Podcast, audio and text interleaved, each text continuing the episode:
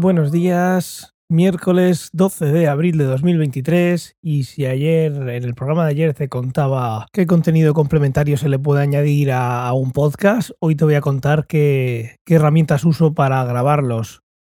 Ni que decir tiene que yo voy a contar la que uso y esto no quiere decir que sea ni la mejor, ni la más sofisticada, ni, bueno, simplemente mi experiencia personal y después de muchas iteraciones, ahora mismo, en abril de 2023, esto es lo que estoy usando. Para empezar, lo primero que uso es un micrófono y aunque parece una obviedad, no todos son iguales. El que estoy usando ahora se puede conectar tanto por el cable que habréis visto alguna vez típico de conexión de micrófonos y, y altavoces y demás, y luego también tiene una conexión USB. Esto es un punto importante. Si tienes un micrófono que no tiene una interfaz de audio, la señal que genera es obviamente analógica y cuando la vas a llevar a un ordenador pues necesitas un conversor a digital. Hay ya micrófonos que tienen dentro un conversor y tienen un micro USB o un USB-C, bueno, cualquier cosa que la puedes conectar directamente a tu ordenador. Esto tiene una ventaja clara y un inconveniente que se va solventando poco a poco. La ventaja clara es que no necesitas un aparato extra para convertir esa señal analógica en digital, lo que se llama una interfaz de audio. Estos micrófonos que dentro llevan una interfaz de audio tienen esa ventaja, pero también suelen tener un inconveniente y es que no puedes regular la ganancia, las veces que ese micrófono, que los micrófonos que generan una señal de, corriente muy pequeña, esa amplificación eh, no se puede cambiar. Entonces no es lo mismo si el micrófono lo tienes que tener más cerca de la boca o más lejos. En principio no puedes hacer nada con, eso. Pero bueno, depende mucho de lo que uno se gaste y hoy en día hay micrófonos en los que a través de un software puedes cambiar eso y digamos que se, se almacena esa información, el micrófono sabe ya cómo tratarla y entonces en lugar de tener dos cacharros tienes uno y que es el micrófono y dentro de ese micrófono tienes el otro cacharrillo. El caso es que lo más normal en estos niveles ya un poquito más avanzados es tener una interfaz de audio que te permite conectar más de un micrófono o simplemente uno, pero te, permite ajustar lo que se llama la ganancia. Bueno, una vez que tienes eso, lo que haces es pasarla a, un ordenador y en ese ordenador pues tienes la señal digital que luego pues editas. Y aquí pues va a depender del podcast que haga. Este, por ejemplo, en el que solo hay una pista, pues es muy diferente a otros podcasts como el de ciencia o ficción. Yo ahora mismo estoy usando un micrófono que es el NT1 de quinta generación y la interfaz de audio es una Rodecaster Pro 2. Lo que hago cuando me pongo a grabar este podcast ahora mismo es simplemente usar la interfaz de audio, esa mesa, la Rodecaster Pro 2, para pasarle el audio a Logic. Logic Pro es el software que uso, es un software que es bastante avanzado, es un software de producción musical como puede ser Cubase o Pro Tools, digamos que es uno de los estándares de la industria y quizás es matar moscas a cañonazos para un podcast, pero hay una cosa que a mí también me, gusta, quizás algún día hable de ella, que es la producción musical y me entretengo bastante. Y entonces yo lo que decidí en su momento fue meterme de lleno con, con Logic Pro y sacar todo lo que pudiese. Así que para todo suelo usar esto o con alguna variación que ahora después os diré, pero digamos que el 99% de los podcasts eh, los edito con Logic. Una de las cosas que puede hacer Logic es una maravilla y no se puede encontrar en otros sitios, pero ya digo, a este nivel de, producción musical más que de podcast, pues es cosas como yo ahora mismo tengo conectado un teclado y puedo pulsar las teclas y oír cosas como estas.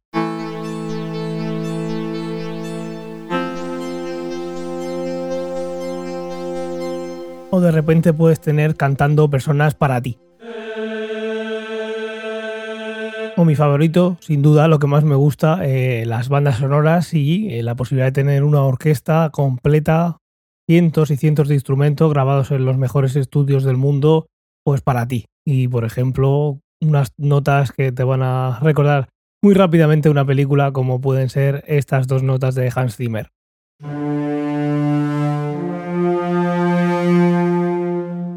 En definitiva, un software potentísimo que no está pensado para podcast, pero que, como digo, en el momento de tener que aprender algo y sacarle lo, pues toda la, toda la chicha, podríamos decir, desde la preproducción hasta el mastering, pues me decanté por esto, pero está pensado para otras cosas. Por ejemplo, si estamos grabando ciencia o ficción y en lugar de una pista, mi pista, también están otras cuatro más con todos los integrantes. Si somos cinco, pues tengo cinco pistas y si yo borro un silencio de mi pista, pues no se van a mover el resto de pistas hacia atrás.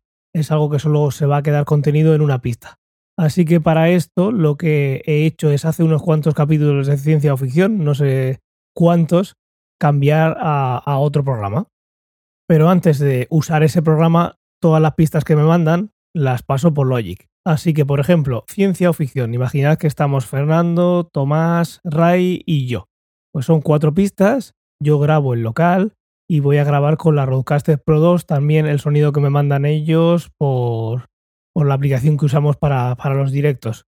De manera que yo cuando termine la grabación voy a tener en local mi pista y voy a tener junta la de los otros integrantes. En este ejemplo, pues tres pistas.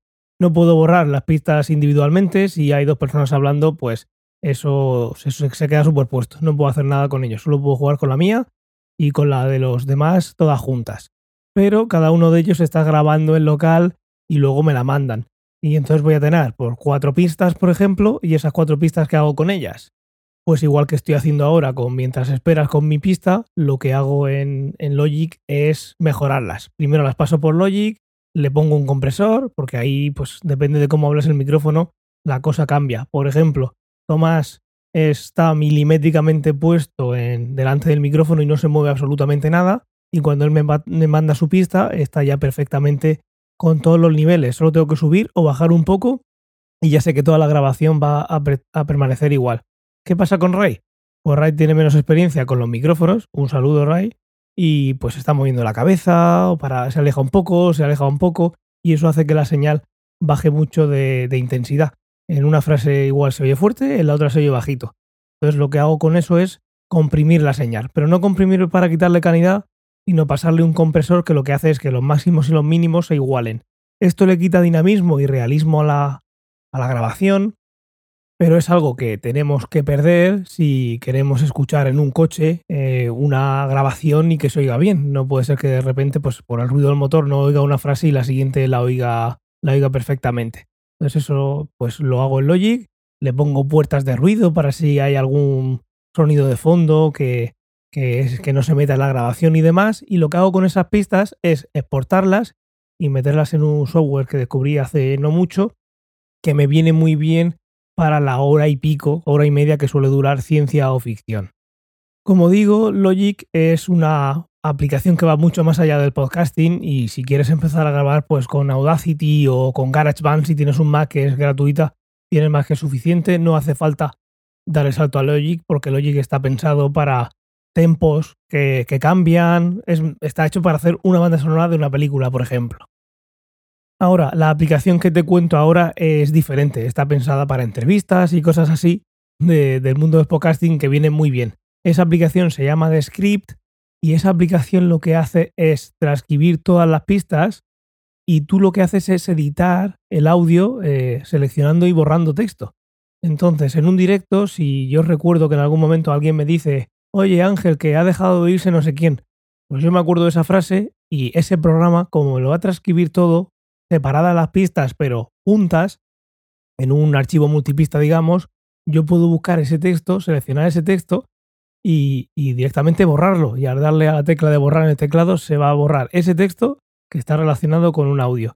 Esto me viene muy bien para, como digo, grabar podcasts más largos, porque al final son muchos podcasts y, y antes, hace no mucho, me pasaba horas y horas editando los de ciencia o ficción, buscando esos huecos en los que como somos muchos, pues de repente alguien deja un hueco para, bueno, deja de hablar para que alguien eh, intervenga, pero claro, entre las otras tres personas eh, no sabe quién intervenir por si acaso se pisa y entonces al final pues se hacen unos silencios. Pues este programa de script permite buscar también esos silencios y borrarlos. ¿Podría hacerlo en Logic? Sí, se puede hacer con Logic, no es la manera más fácil, pero bueno, cuando sabes usar Logic sabes cómo hacerlo pero lo que hace es borrar los silencios de una pista solo, no va a moverse las demás pistas. Y aquí lo que estoy diciendo es que si hay un silencio eh, o 100 silencios voy saltando de uno a uno, igual el silencio de script se piensa que, es un silencio, pero realmente son risas. Bueno, pues las risas se dejan. Y el siguiente silencio veo que hay 3 segundos de silencio. Pues ese mismo programa, cuando detecta el silencio, le doy a aplicar y bajo el silencio de lo que dure a, por ejemplo, medio segundo y voy así pasando y puede ser que edite un podcast de hora y media, lo edite en 20 minutos, me apunto después del directo para que no se me olviden qué puntos hay que, quitar, qué puntos me gustaría quitar y voy directamente buscando por texto esa, esa información. ¿Qué hago con eh, mientras esperas? Cuando lo exporto, lo que hago es pasarlo por un programa que está en el Mac que se llama Mac Whisper, que lo que hace es crear los subtítulos, las transcripciones que luego voy a subir. Con Descript en ciencia ficción, que eh, el primero que hice fue el último, el que se publicó el día 1, lo que hago es ese mismo eh, Descript, pues me permite compartirla, exportar la, la transcripción y listo. ¿Por qué tengo una Roadcaster Pro 2 y no sigo usando algo como una Focusrite, que es algo más simple, más económica? Pues por si hay algún problema con las grabaciones en local, que alguna vez ha pasado, que una, una grabación en local se, se corrompe y a la hora de enviarla pues da fallo y no se puede exportar, pues yo he podido grabar en local lo que estoy recibiendo en el ordenador, que también lo podría sacar del directo de Twitch, pero digamos que ya lo tengo separado la mía de las demás. Y luego también algo importante en este punto de los directos en Twitch, que es poder enviar yo sonido a, las personas que están conmigo en el directo, si vemos algún vídeo en YouTube o donde sea, sin que ellos se oigan a ellos mismos. Así que aparte del backup, pues viene muy bien tener esos canales que puedes separar para que ellos puedan ver el directo, en directo, valga la redundancia, y no tengan que estar viendo la señal de, de Twitch, que suele tener pues unos cuantos segundos de retraso suficiente para que no para que la cosa no, no sea útil.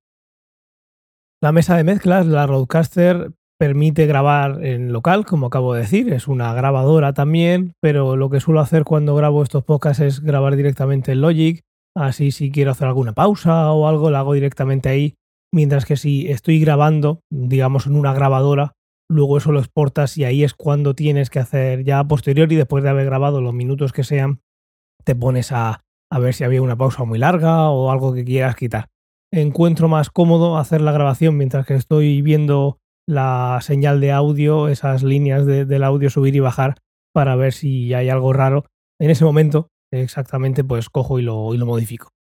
Una vez que está la edición ya hecha, lo que hago es exportarlo. Si es el Logic, pues lo, exporto como MP3 y ese MP3 es con el que luego voy a añadir esos capítulos y esas imágenes que conté en el, en el podcast de ayer, que es, está siendo Podwise el que estoy usando últimamente, pero me gusta más el que usaba antes, que se llama Podcast Chapter. Em, dejé de usarlo porque durante un par de semanas, cuando me ponía a exportar el, como digo, exporto desde Logic el archivo de mientras esperas. Lo meto en Podcast Chapter y luego ese se exporta. Y ahí es donde ya va la información de, de los capítulos, las portadas y todo pues durante una semana o una semana y media, cuando le daba a exportar en Podcast Chapter, el programa se cerraba. Y bueno, pues busqué otro y Podwise es el que estoy usando ahora, más simple, pero que está haciendo el papel, pero esos dos son los que uso. En Descript hago lo mismo, pero con la ventaja de que desde ahí, cuando... Bueno, eh, hay una cosa que se llama marcadores, que no lo he contado, que se pueden añadir la Roadcaster mientras que va grabando, no es compatible con Logic. También puedes añadir eh, marcadores en, Logic, pero a la hora de exportarlos no los va a exportar.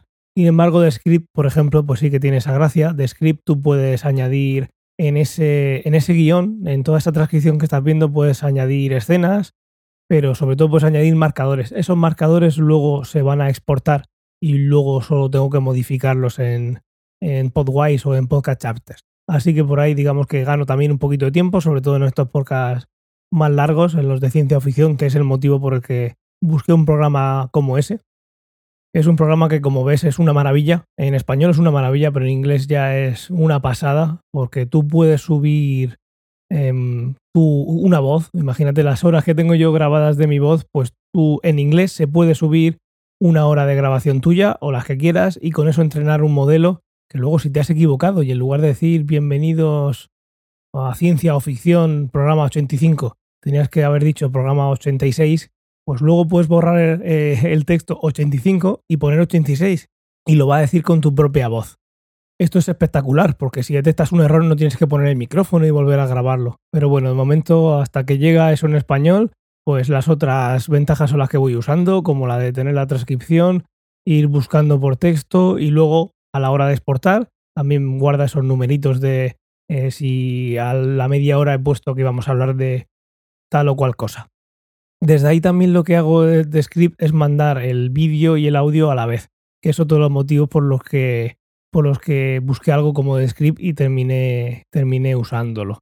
Cuando grabo aquí eh, mientras esperas, pues estoy grabando simplemente audio. Pero cuando grabamos ciencia o ficción, Descript me permite cortar ese cachito de audio y vídeo a la vez de ese trocito que, sobra.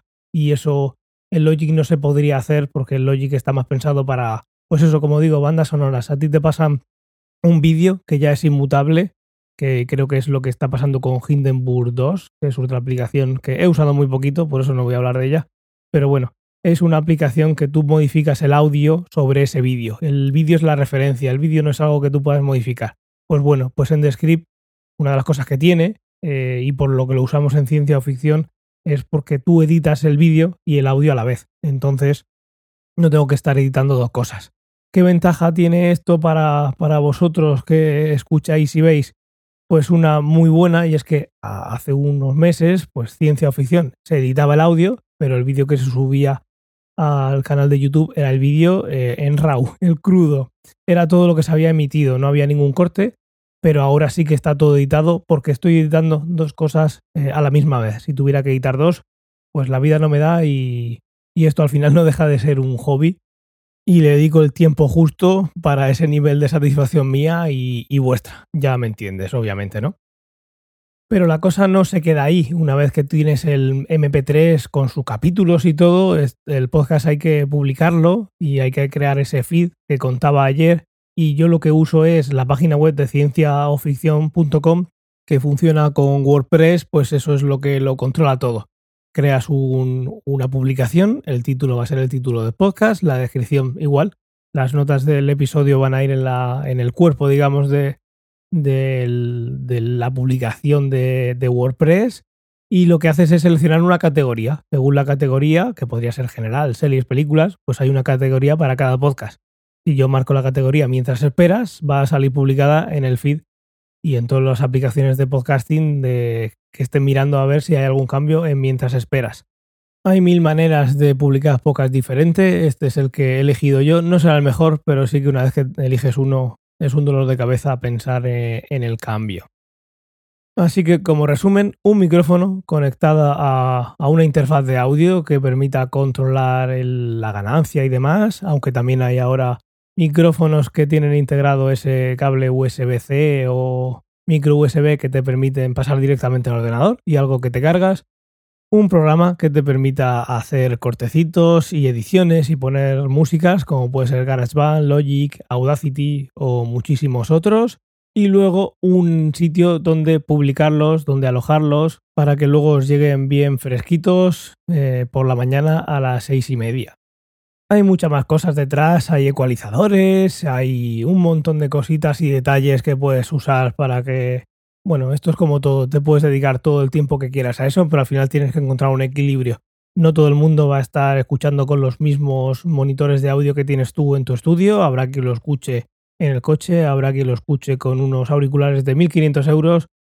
Yo pienso que lo importante es el contenido, que lo que se cuente al final interese, que haya alguien que te escuche y que quiera saber más de ti o de lo que cuentas y todo lo demás va a ser no superficial, porque está por debajo, pero sí que va a ser anecdótico. Cuanto menos problemas tenga con la parte técnica, mejor. Esto debería ser lo más transparente posible, como si no existiese, para quien quiera coger un micrófono y contar algo, que piense que tenga las ganas y el ánimo de contar algo al mundo, pues que no tenga miedo al darle al botón rojo de grabar.